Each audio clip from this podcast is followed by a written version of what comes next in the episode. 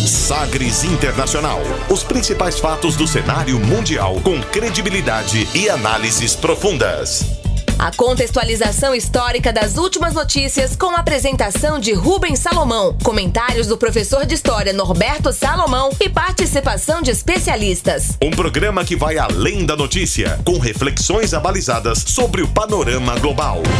Sagres Internacional. Agora na Sagres.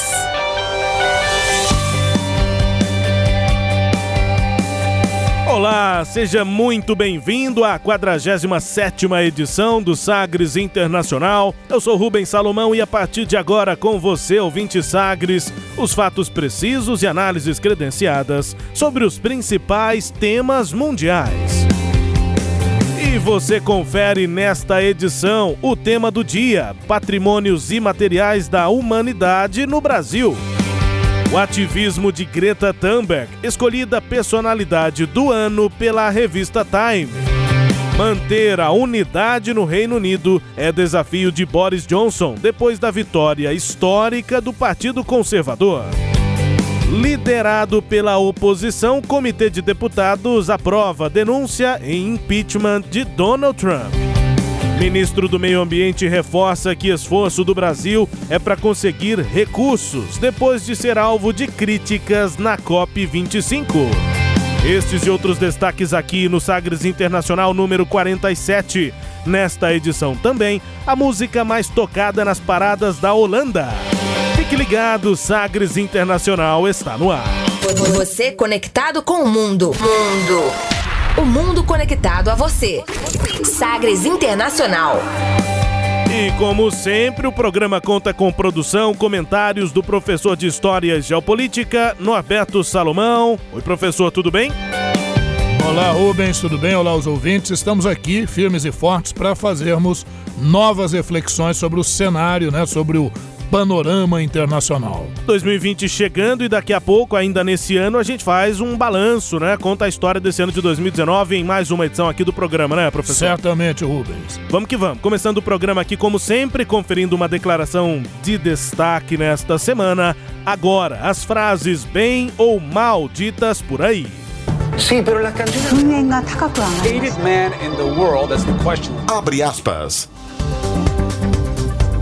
Abre aspas para Greta Thunberg, a adolescente sueca de 16 anos que deu início a um movimento internacional de estudantes que pede medidas para combater as mudanças climáticas.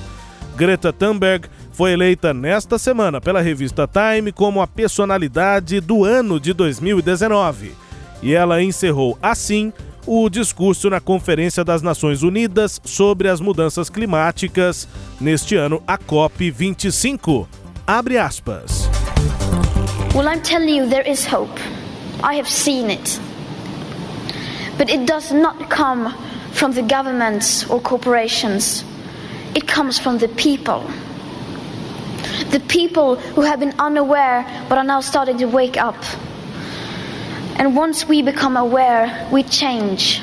People can change. People are ready for change. And that is the hope because we have democracy. And democracy is happening all the time, not just on election day, but every second and every hour. It is public opinion that runs the free world.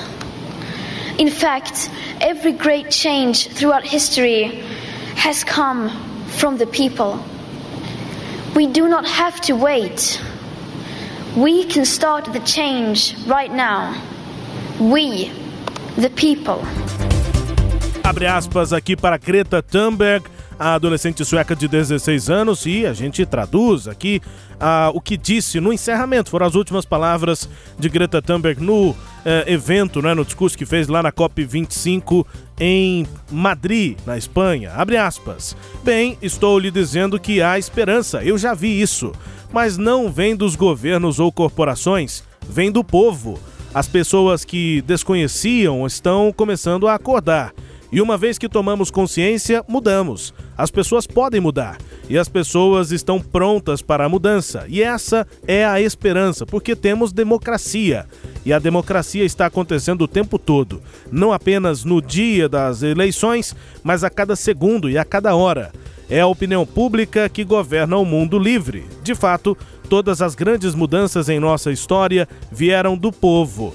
Não precisamos esperar. Podemos começar a mudança agora mesmo. Nós, as pessoas, the people, o povo, né? Disse aí Greta Thunberg, fecha aspas. Tudo começou em uma sexta-feira em agosto de 2018, quando a sueca, então com 15 anos, faltou a uma aula para protestar contra as recentes, naquela época, ondas de calor e incêndios que afetavam o país, a Suécia. Ela se sentou em frente ao parlamento do país com um cartaz com os dizeres em greve escolar pelo clima. O protesto solitário de Greta ganhou noticiário e inspirou jovens de todo o mundo a criarem mobilizações a cada sexta-feira para que políticos e autoridades mundiais cumprissem as metas de emissão de gases causadores do efeito estufa. O movimento então cresceu, ficou conhecido como Fridays for Future, Sextas-feiras pelo Futuro, e culminou com uma greve escolar global no dia 15 de março com protestos em mais de 100 países. Nós, inclusive, destacamos isso aqui no Sagres Internacional lá no início do ano, em março, quando isso aconteceu numa sexta-feira. Nós destacamos aqui no Sagres Internacional ouvindo as palavras de ordem, né? Os trechos de manifestação em vários pontos do mundo, né? Sim. E uma fala que ficou muito marcada, né, de Greta Thunberg foi a seguinte, abre aspas: "Vocês roubaram os meus sonhos e infância. Estamos no início de uma extinção em massa, e a única coisa que vocês falam é sobre dinheiro e o conto de fadas de crescimento econômico eterno. Como se atrevem, fecha aspas, né? Com marcado aí quando Greta, inclusive, ganhou a repercussão mundial, ela perguntando Sim. How do you dare?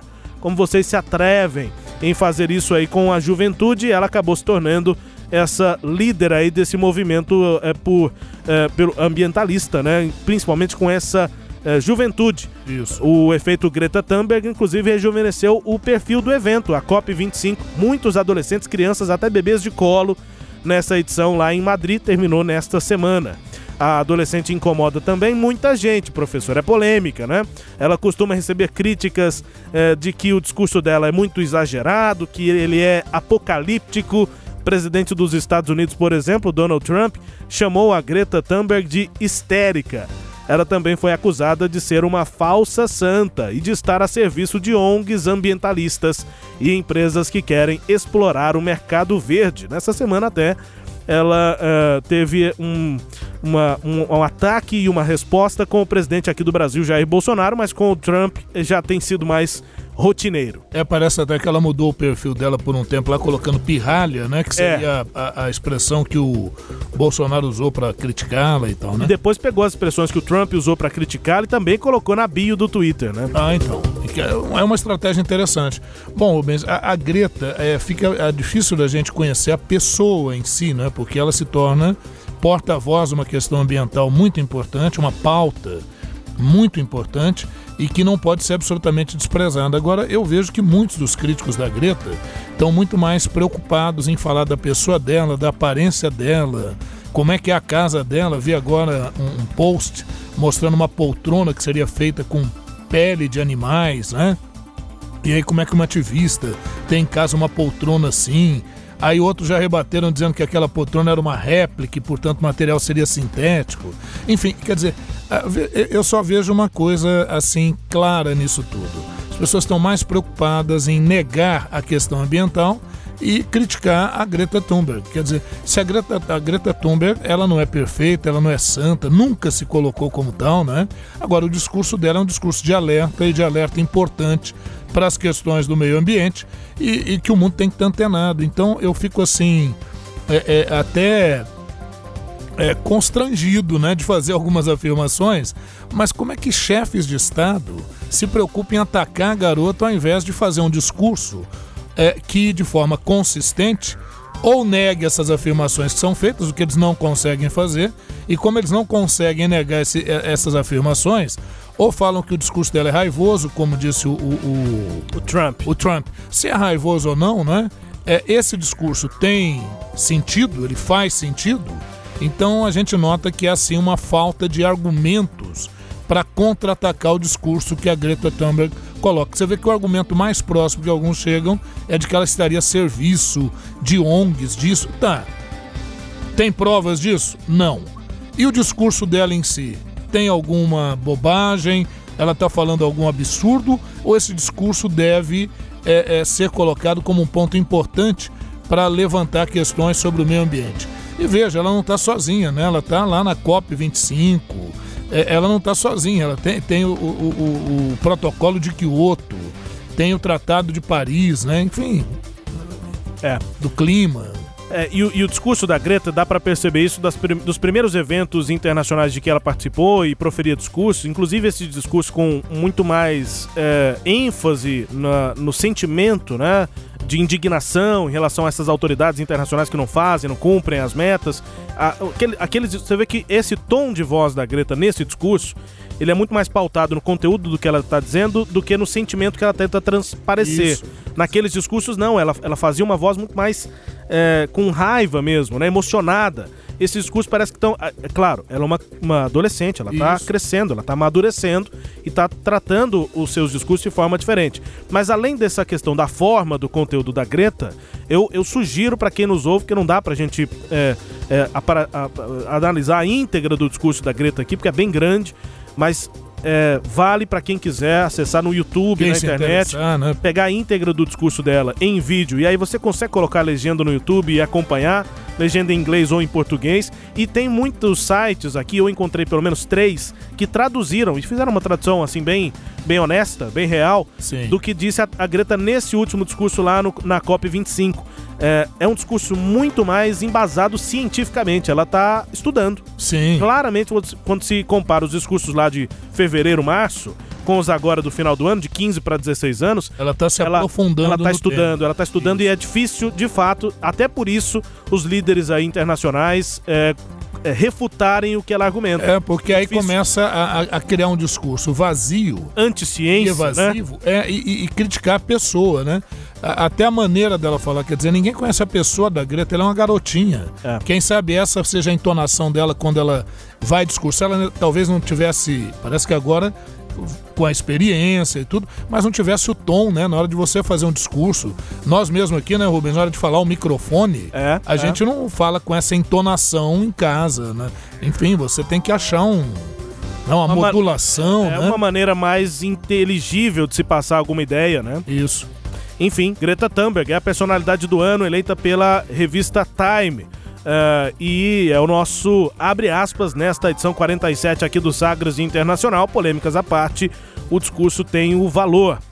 Aqui no Sagres Internacional também com o tema do dia. E dessa vez, o tema do dia mais brasileiro do que nunca. Ô Rubens, agora a gente ainda volta para falar da COP25, não é isso? Até na repercussão aqui no Brasil, né? Perfeito. Muitas críticas aqui ao Brasil lá na reunião em Madrid. Tema do dia a partir de agora.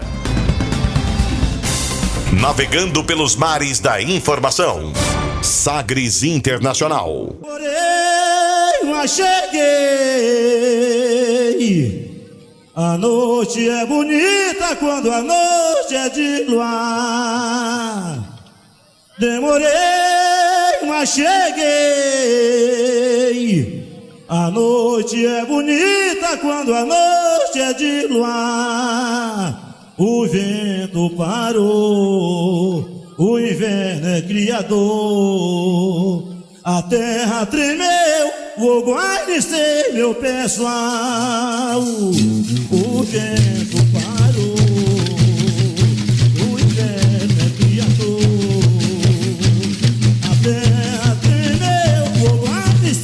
É, o Complexo Cultural do Bumba Meu Boi, no Maranhão, recebeu o título de Patrimônio Cultural Imaterial da Humanidade.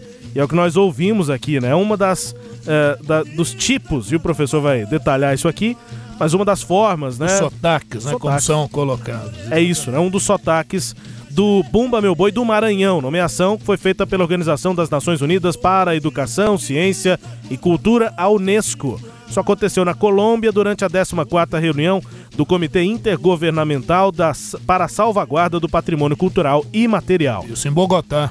Em Bogotá. Antes disso, o Bumba Meu Boi já tinha sido reconhecido eh, em âmbito nacional. Sim, pelo IFAM. Já era registrado aqui pelo Instituto eh, do Patrimônio Histórico e Artístico Nacional, o IFAM, em 2011. Mas agora, claro, né, um passo além, essa chancela recebida aí pelo, pela Unesco. A gente segue ouvindo sotaques aqui do Bumba Meu Boi. Jana.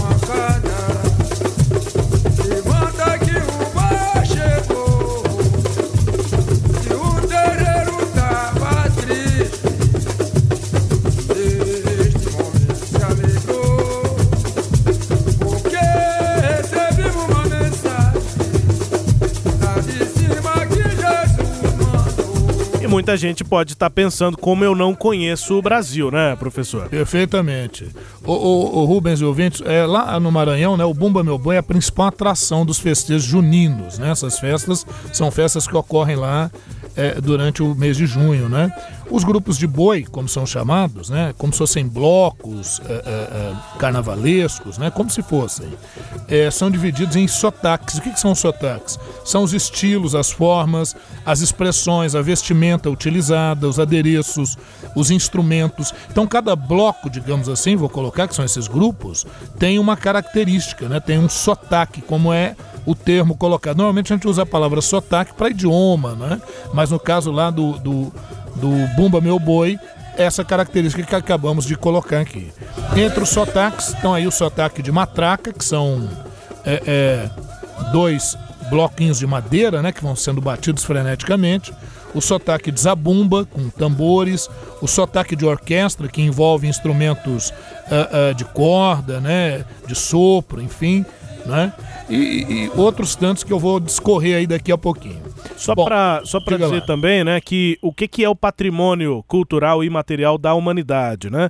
É um conceito que foi criado em 1997 pela ONU, né, pela Unesco, para proteção e, e reconhecimento de é, é, expressões culturais, tradições é, que um grupo de indivíduos preserva em, em respeito à ancestralidade para gerações futuras. Então é a forma de marcar algo que seja fundamental, importante para uma cultura. É porque assim, você tem o patrimônio material, que são as construções, né, a questão arquitetônica, enfim. Você tem patrimônios naturais, né, cachoeiras, questões da própria natureza. E você tem o patrimônio imaterial, que aí tem a ver com os saberes, com as tradições, com os valores é, de uma sociedade, né? Vamos que vamos, que mais, professor? Não dizer ainda dentro disso que você estava falando, que a, a, cada dois anos você tem eventos como esses que a gente viu agora na Colômbia, em Bogotá, né? Da Convenção para a Salvaguarda do Patrimônio Cultural e Material. Começou em 2001, já tinha. Foi lançada a ideia, em 2003, aí já começou a se estabelecer os, os patrimônios, e não é, não é em um país só, não. Cada país é, oferece, se candidata a uma candidatura, aí há uma avaliação, e quando isso é avaliado como tal, e se torna, recebe a chancela como patrimônio imaterial da humanidade. Você tem o patrimônio imaterial que pode ser regional, pode ser do Brasil, né, o nacional, e você tem esse da humanidade, né? Bom, e aí só retomando um pouquinho, né, Rubens? Essa questão do, do Bumba Meu Boi, o que, que é, afinal de contas, o Bumba Meu Boi, né? Então você vai observar que a, a, a festa é uma tradição que se mantém desde o século XVIII. É, no Maranhão, também há em outros estados, nos meses de junho e julho. Né? Resgata uma história típica que envolvia aquelas relações coloniais, envolvendo o senhor, o escravo, né? e mantém elementos da cultura europeia, africana e indígena. É, a, a, origem da história, viu, Rubens e ouvintes, é, dizem que numa fazenda lá do, de gado, o escravo pai Francisco mata um boi de estimação do seu senhor para satisfazer um desejo da sua esposa, mãe Catarina, e que queria comer a língua de um boi. E aí, quando o senhor descobre o que aconteceu, ele vai procurar saber o que, que houve com esse boi. O boi sumiu, né? Cadê o meu boi? O meu boi morreu. Uhum. e aí ele vai procurar, enfim, e chega à figura do pai Francisco. E aí ele exige que o, ou o boi fosse ressuscitado ou o pai Francisco seria morto. Aí ele vai atrás de curandeiros, pajés, né? Veja que aí já envolve a, a, a tradição indígena, Sim. né? Para ver se salvava o boi. E depois de muita coisa, eles conseguem ressuscitar o boi. Então, o festejo popular se, se baseia nisso. Então, envolve um elemento cultural, né? E a partir daí também eles vão homenagear vão fazer homenagem durante eh, essas comemorações aos santos, né? São Pedro, São João, é, elementos típicos ali da- da- das festas juninas mesmo propriamente ditas, né? E que acabam envolvendo também esses festejos, né?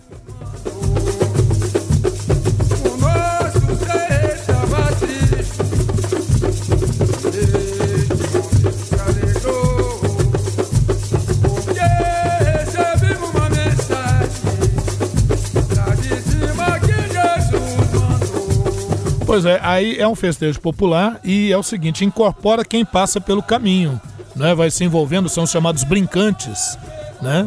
Foi alvo de perseguições, porque como era um festejo de negros, mulatos, mestiços, entre 1861 e 1868, é, esse tipo de manifestação foi proibido. Depois acaba retornando, né? E eu estava dizendo há pouco, envolve a devoção a São João, São Pedro e São Marçal, que mobilizam promessas e marcam algumas datas comemorativas. A gente vai continuar acompanhando aqui alguns dos patrimônios imateriais da humanidade aqui no Brasil.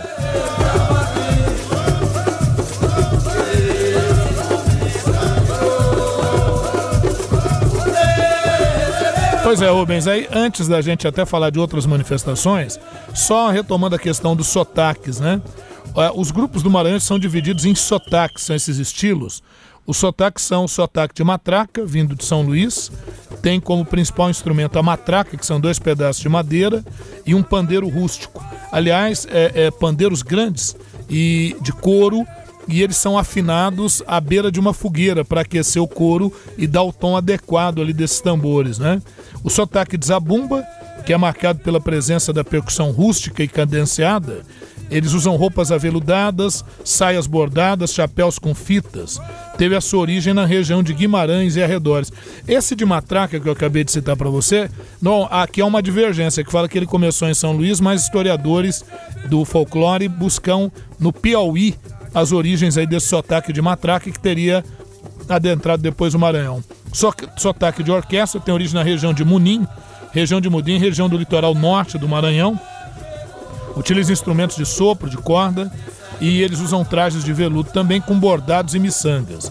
Sotaque da Baixada tem som mais leve e suave, com pandeiros e matracas. As roupas vêm com penas e bordados à base de veludo, chapéus de fitas. E aí, nesse caso do sotaque de Baixada, tem um personagem, que é o Kazumba, que é uma mistura de bicho com homem. Ele vem todo paramentado, então uma festa muito interessante. E tem o sotaque Costa de Mão, né, por fim, que é em que eles batem no- nos tambores, é, vem da região de Cururupu, um ritmo cadenciado ao som de pandeiros tocados com as costas das mãos. Então, uma característica muito típica ali: calças bordadas e casacos, e seus chapéus em formas de cogumelo, funil, são adornados com flores. Então, você imagina uma manifestação espetacular, realmente muito expressiva. Quem, puder, quem não puder ir ao Maranhão, né? Pode ver aí pela, pelas redes sociais, dá para você acessar. É realmente uma festa muito bonita. Agora, patrimônio imaterial da humanidade, o Bumba é Meu Boi lá no Maranhão. A gente também, além desse que tem como eh, um dos seus conceitos o sincretismo, né, com a cultura indígena também, agora nós vamos diretamente Afro. Para a cultura indígena para conferir mais um patrimônio imaterial da humanidade aqui do Brasil.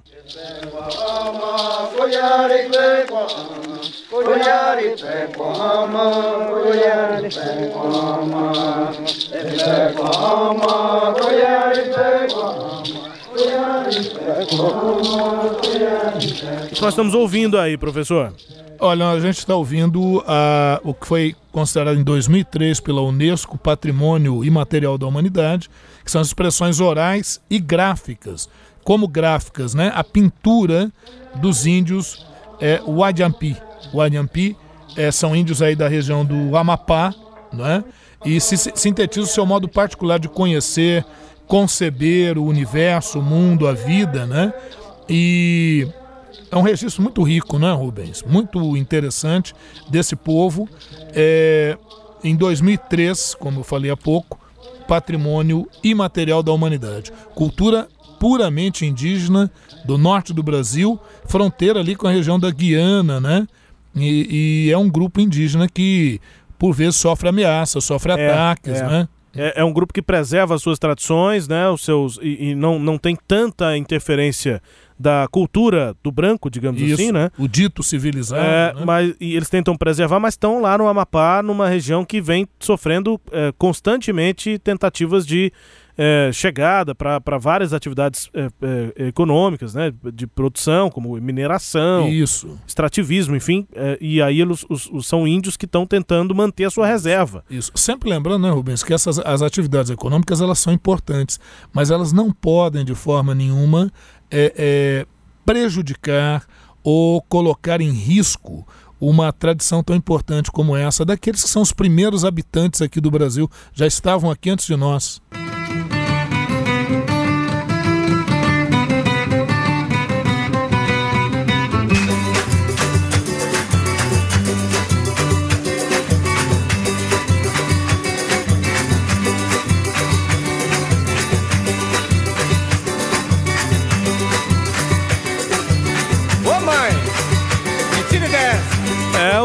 Samba de roda do Recôncavo Baiano, também é patrimônio imaterial da humanidade. Também. E aí, em 2005, a Unesco eh, considera o samba de roda do recôncavo baiano como patrimônio imaterial da humanidade. Samba de roda é uma variante musical né, mais tradicional do samba, é originário eh, da Bahia e os primeiros registros lá em 1850, 1860 né? Registro.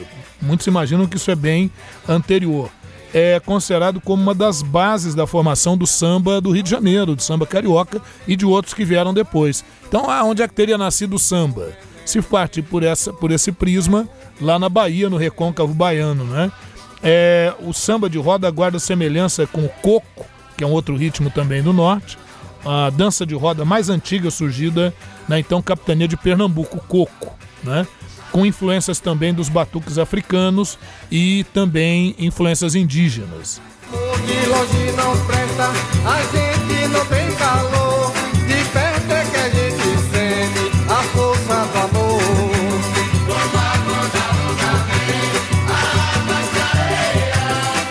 Fundamental para a cultura brasileira, né? O samba de roda lá da Bahia, eh, com a nossa a origem do que é Sim. tão conhecido uma marca do Brasil que E demais, né? Você vê é, é o como, é, samba. como é que houve isso aí sem se chacoalhar, né? Ah, mas tem outro tipo também que não dá para ouvir sem se chacoalhar. Será? Vamos ver o que, que é.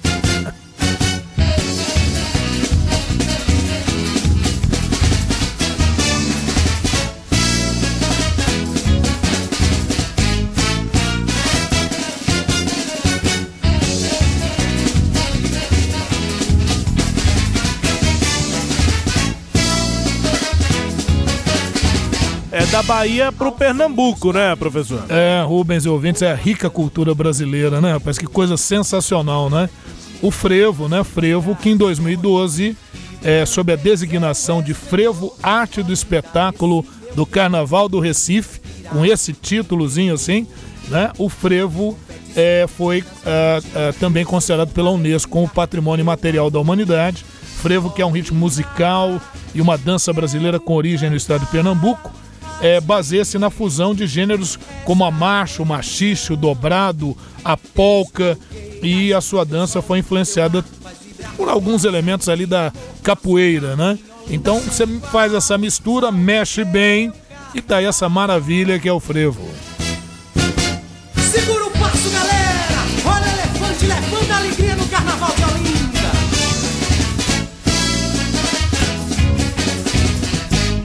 É, esse ritmo não dá pra ficar parado, mas se for entrar no ritmo mesmo, cansa e cansa bem, né?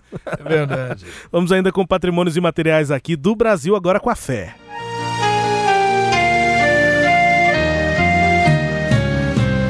Vós sois o lírio mimoso do mais suave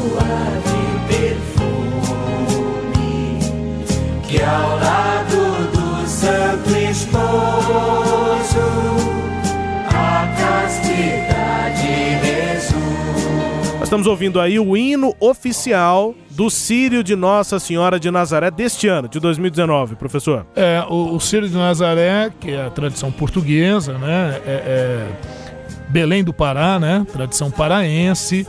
E em 2013 a Unesco é, considerou também como patrimônio imaterial da humanidade. É aí uma referência católica, né? Tradições históricas católicas no Brasil, por influência de Portugal.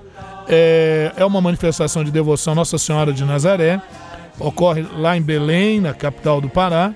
E também em Macapá, viu, Rubens? Na capital do Amapá também há auxílio. É a maior manifestação, a maior procissão do Brasil. Maior procissão religiosa do Brasil celebrada anualmente desde 1793. Então, uma, uma festividade e uma cerimônia que tem uma tradição muito grande, né? No segundo domingo de outubro, reunindo cerca de 2 milhões de pessoas nas suas romarias e tal, né? Essa devoção, como a gente falou, originária dos colonizadores portugueses. É, lá em Portugal é celebrado no dia 8 de setembro, na Vila de Nazaré, lá em Portugal. E aqui no Brasil, no segundo domingo de outubro patrimônio também da humanidade. Patrimônio é, imaterial da humanidade. É uma manifestação gigante, né? A maior do Brasil. Sim. É, é, religiosa do Brasil, Sírio de Nazaré. Agora tem uma que é brasileira, mas que também já está presente no mundo inteiro. Tem gente fazendo isso aqui no mundo inteiro, ouça só.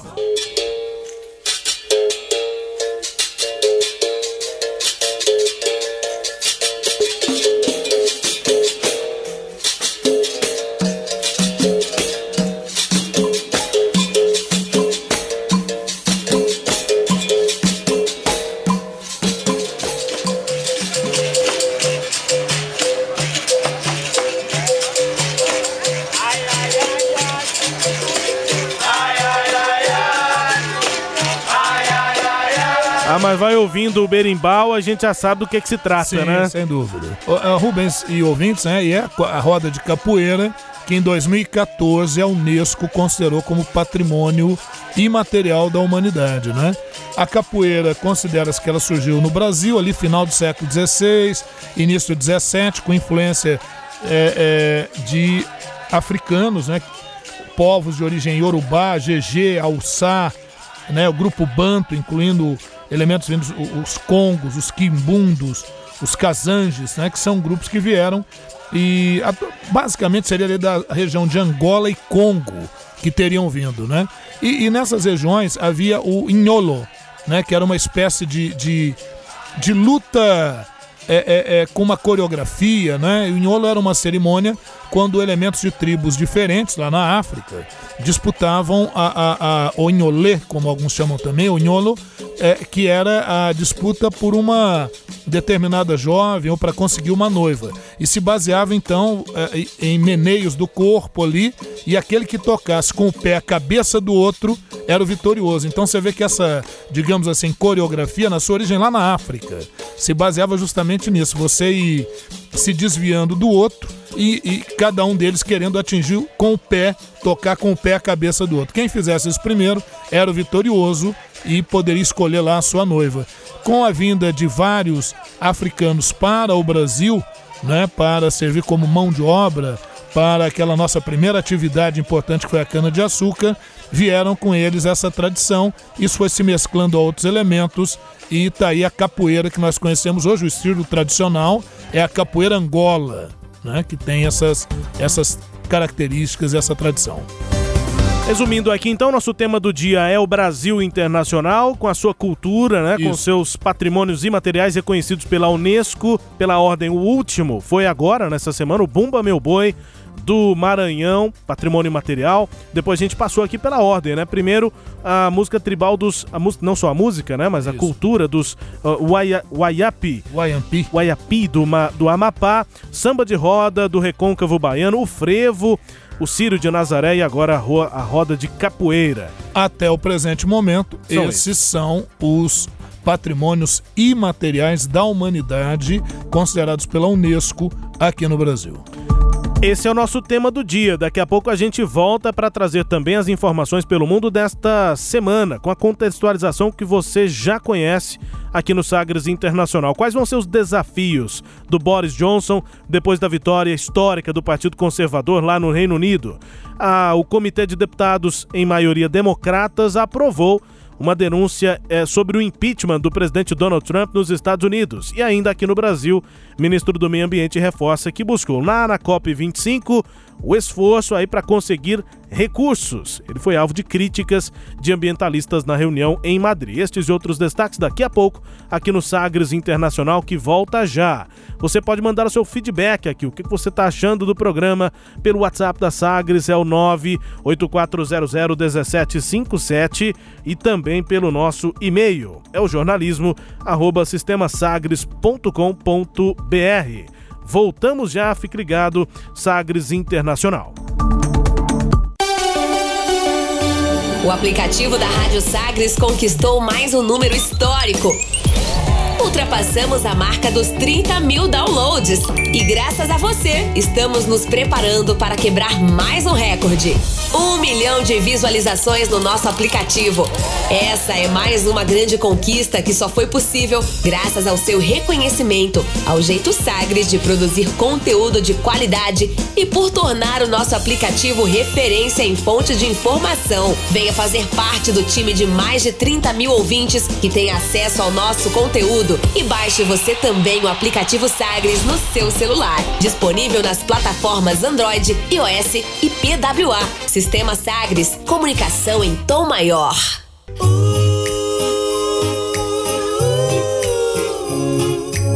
Desejo a você o que há de melhor, a nossa companhia, pra não se sentir só. Muita alegria no ar. Passagem pra viajar. Onde você estiver, com a gente pode contar. Boas festas, muita paz. A Rádio Sagre só tem a agradecer. Você é a razão da nossa felicidade.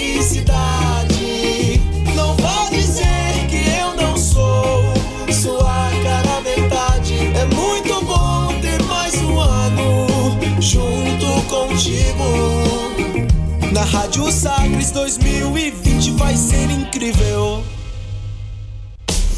Entretenimento, Jornalismo. prestação de serviços Rádio Sagres. em tom maior.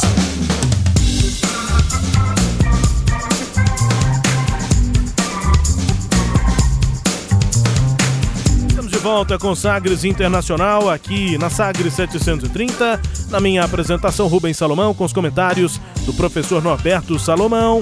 A partir de agora, para girar as informações pelo mundo. Velas ao mar.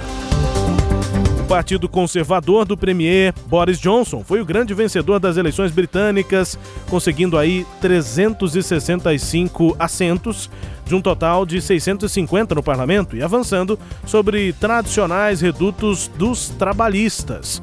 Mas outros dois destaques do resultado final são o Partido Nacional Escocês, o SNP, que avançou, ficou com 48 assentos, e o Partido Unionista Democrático da Irlanda do Norte, o DUP, ou DUP, recuou, ficou com oito assentos, cedeu espaço para formações favoráveis à unificação das Irlandas. Os resultados das eleições confirmaram que, para além do Brexit, o acordo de saída né, do Reino Unido e a União Europeia, manter o país de fato unido vai ser um dos grandes desafios do novo governo de Boris Johnson.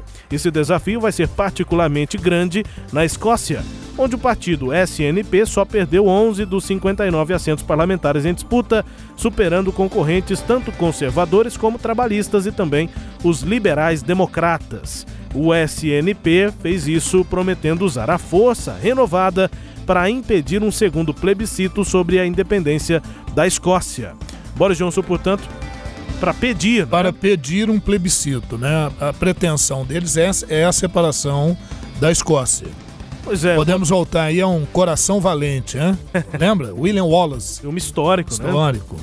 O Boris Johnson, portanto, teve essa vitória com o Partido Conservador e a quem a gente ouve a partir de agora aqui no Sagres Internacional. And I'm proud to say that members of our new One Nation government, a people's government, will set out from constituencies that have never returned a Conservative MP for 100 years.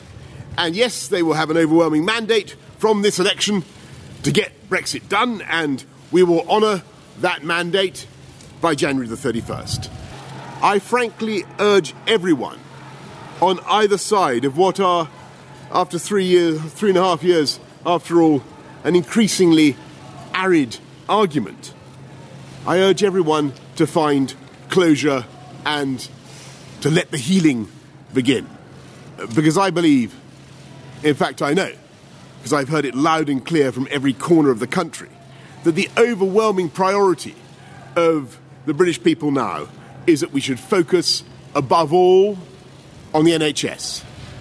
That simple and beautiful idea that represents the best of our country. Para traduzir o que foi que disse aí o primeiro-ministro do Reino Unido, Boris Johnson, abre aspas. Digo com orgulho aos membros do nosso governo, um governo do povo, que vamos manter as bases do Partido Conservador, que conseguiu reeleger um primeiro-ministro depois de mais de 100 anos. E vamos fazer uma gestão que atenda aos anseios manifestados, terminar o Brexit e vamos honrar o mandato que começa em junho. Logo mais à frente, na primeira declaração depois da vitória, ele disse... Começa em janeiro. Eu falei o quê? Junho. Gente, que loucura. J também, mas começa em janeiro. Novo governo, próximo governo de Boris Johnson.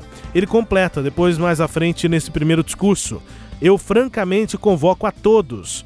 Ele usa o termo urge, que tem a ver com urgência, mas também de chamar com urgência, né?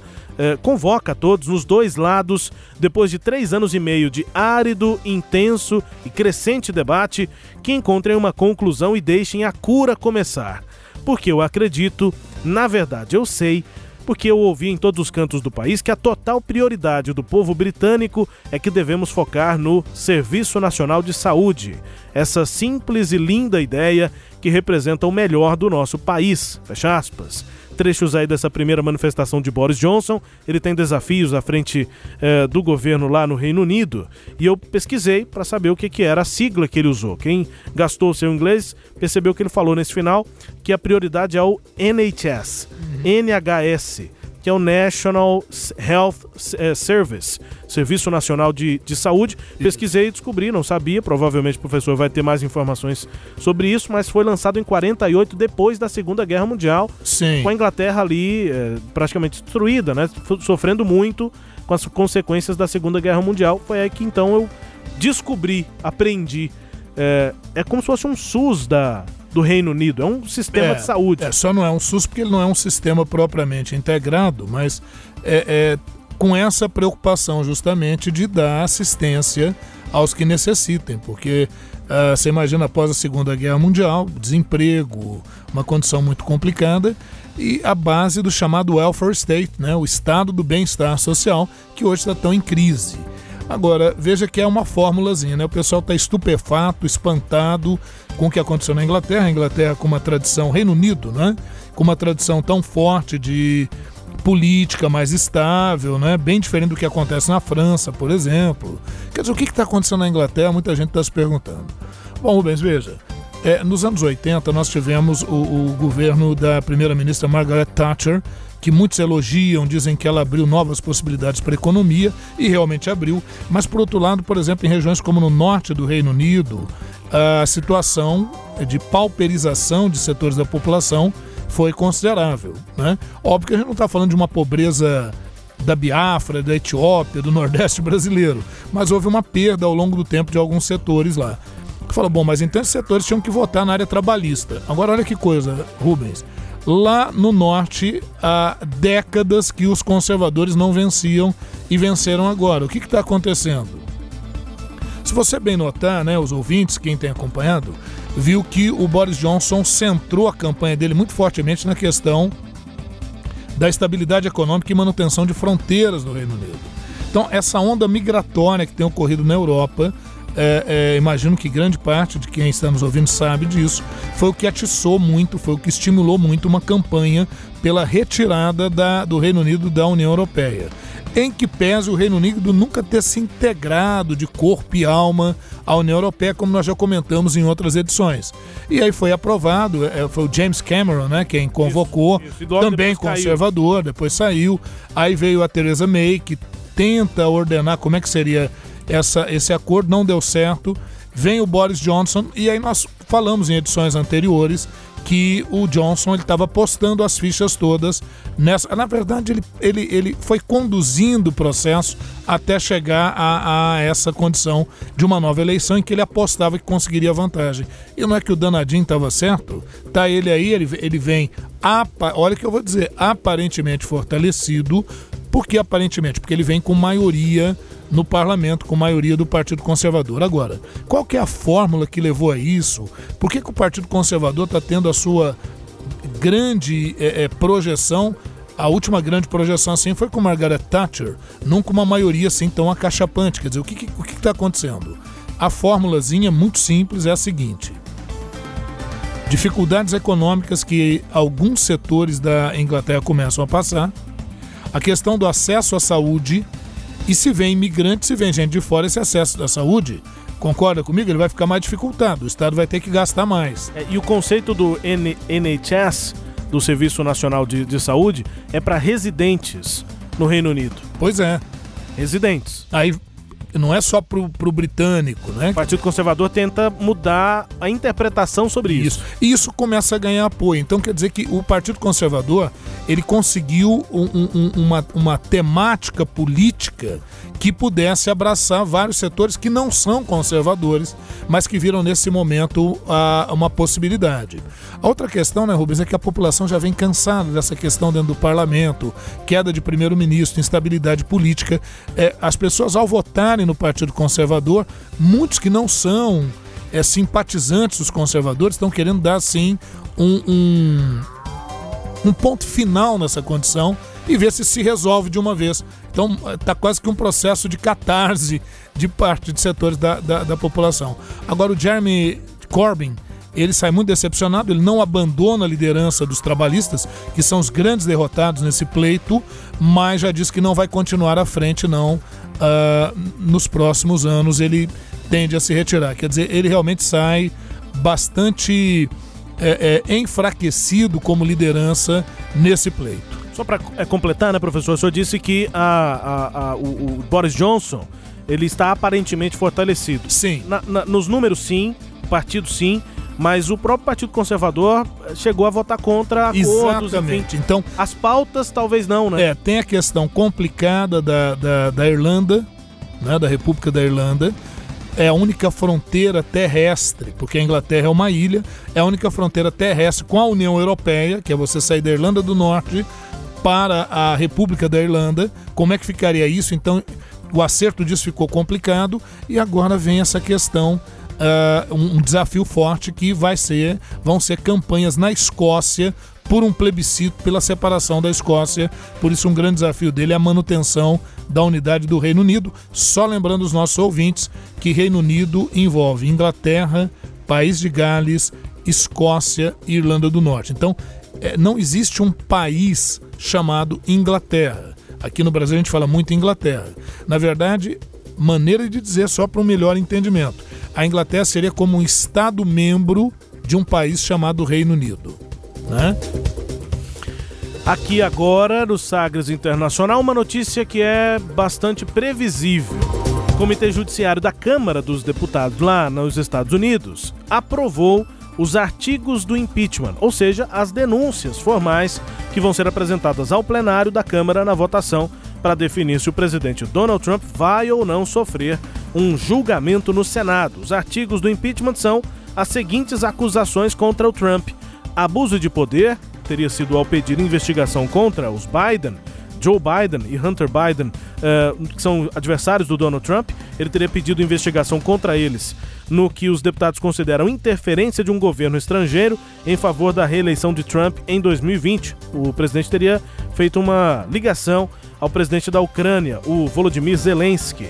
Também obstrução de justiça, uma outra acusação porque o Trump teria ignorado intimações e teria se recusado em entregar documentos aos investigadores durante o inquérito. No Twitter, o Trump comentou a decisão do comitê, aspas, como alguém sofre um impeachment não tendo feito nada errado. Aí ele colocou entre parênteses um telefonema perfeito tendo criado a melhor economia da história do nosso país, reconstruído nosso exército, arrumado as questões de veteranos, diminuído impostos e regulamentações, protegido a segunda classe, criado empregos, empregos, empregos e tanto mais.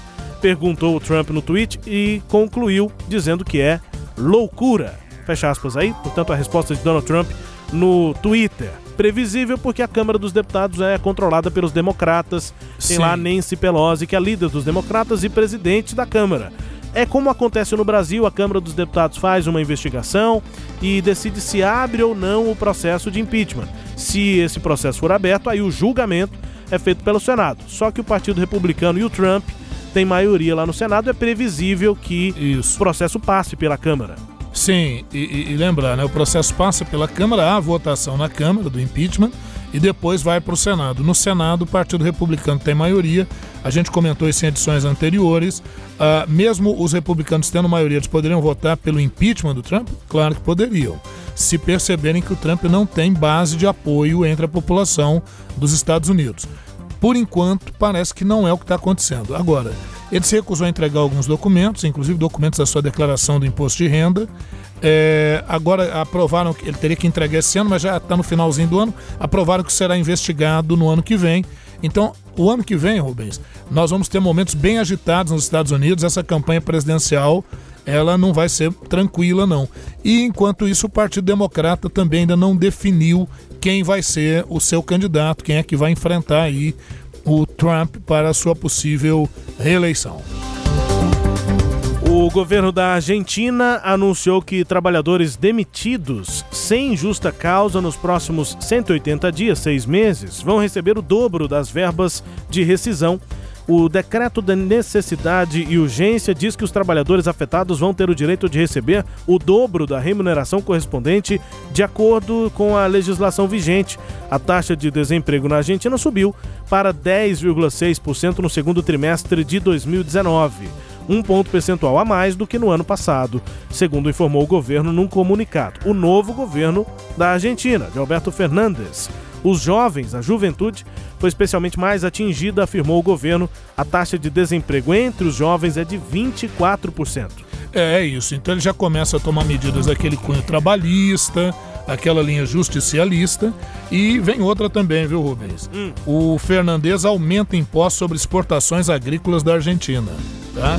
O governo argentino afirma a desvalorização do peso frente ao dólar e isso obrigou a essa medida.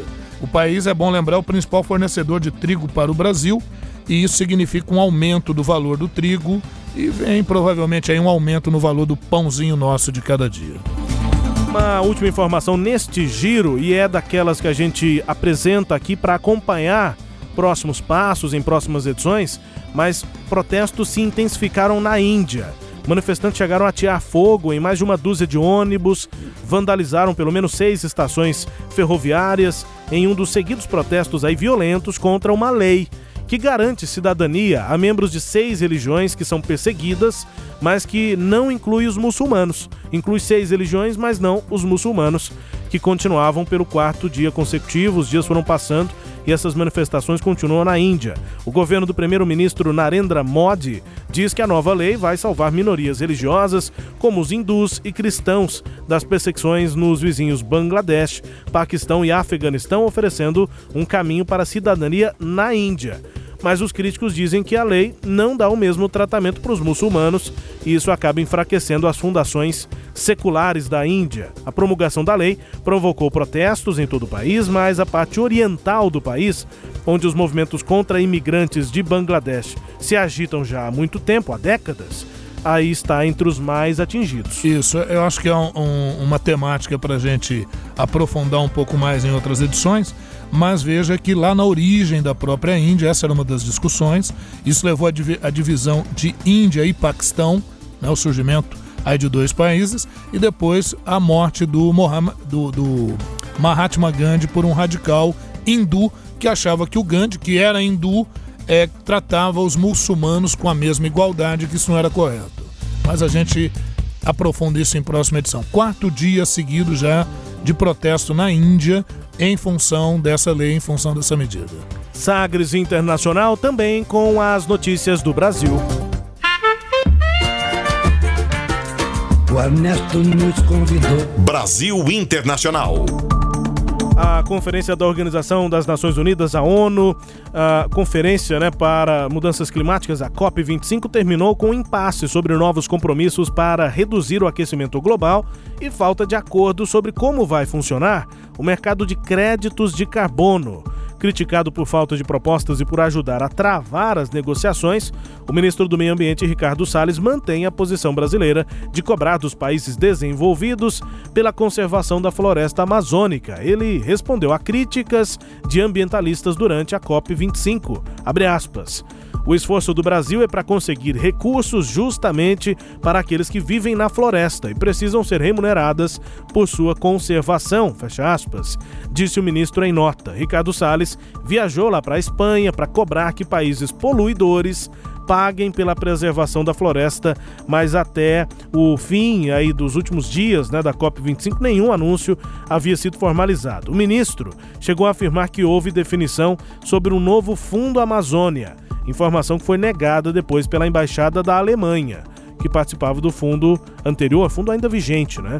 Já a Colômbia teve uma postura diferente da do Brasil. Também é detentora de floresta amazônica e aí a Colômbia apresentou na COP25 uma proposta de redução do desmatamento. Com essa proposta fechou um acordo e receberá 360 milhões de dólares da Alemanha, da Noruega e do Reino Unido para a preservação da Amazônia. Pela postura do Brasil, não saiu recurso de lá. A líder do Greenpeace, a Jennifer Morgan, disse ter dificuldades em encarar a posição do Brasil com seriedade.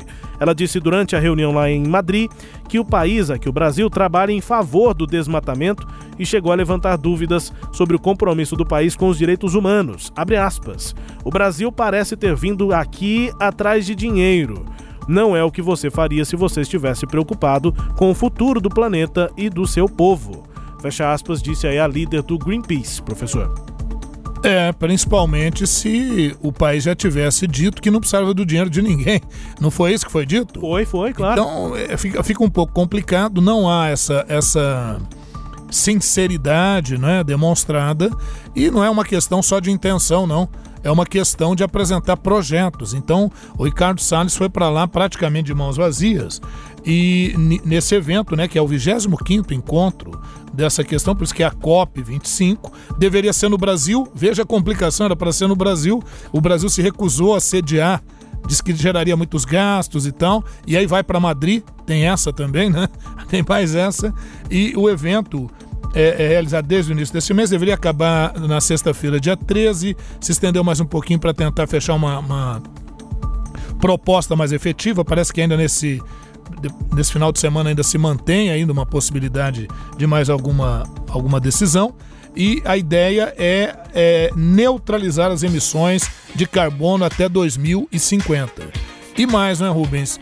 Ah, o que piora ainda a situação, o Brasil, a, nesse, nesse encontro, ganhou lá o troféu Fóssil Colossal que é o troféu que reconhece que o país não colabora em nada para a questão do meio ambiente. E três motivos para a escolha do Brasil para ganhar esse troféu CAN, né, assim chamado, né, é, o, o, da, pela Rede Internacional de Ação Climática. Culpar ambient... ao Brasil, culpar ambientalistas pelas queimadas na Amazônia, até o Leonardo DiCaprio lá entrou nessa, vetar a menção de direitos humanos no artigo 6.4 sobre os critérios de crédito sobre carbono, os créditos de carbono, e se opor ao uso da expressão emergência climática na redação do texto da COP. Para o Brasil não há emergência climática porque eles negam, né, a atual gestão nega o crescimento global. Sagres Internacional chegando ao seu fim. Antes, claro, para conferir uma música bem tocada pelo mundo, hoje nós vamos para Holanda. Tem um cantor canadense bem tocado lá, a gente confere, daqui a pouco traduz. Confira a música.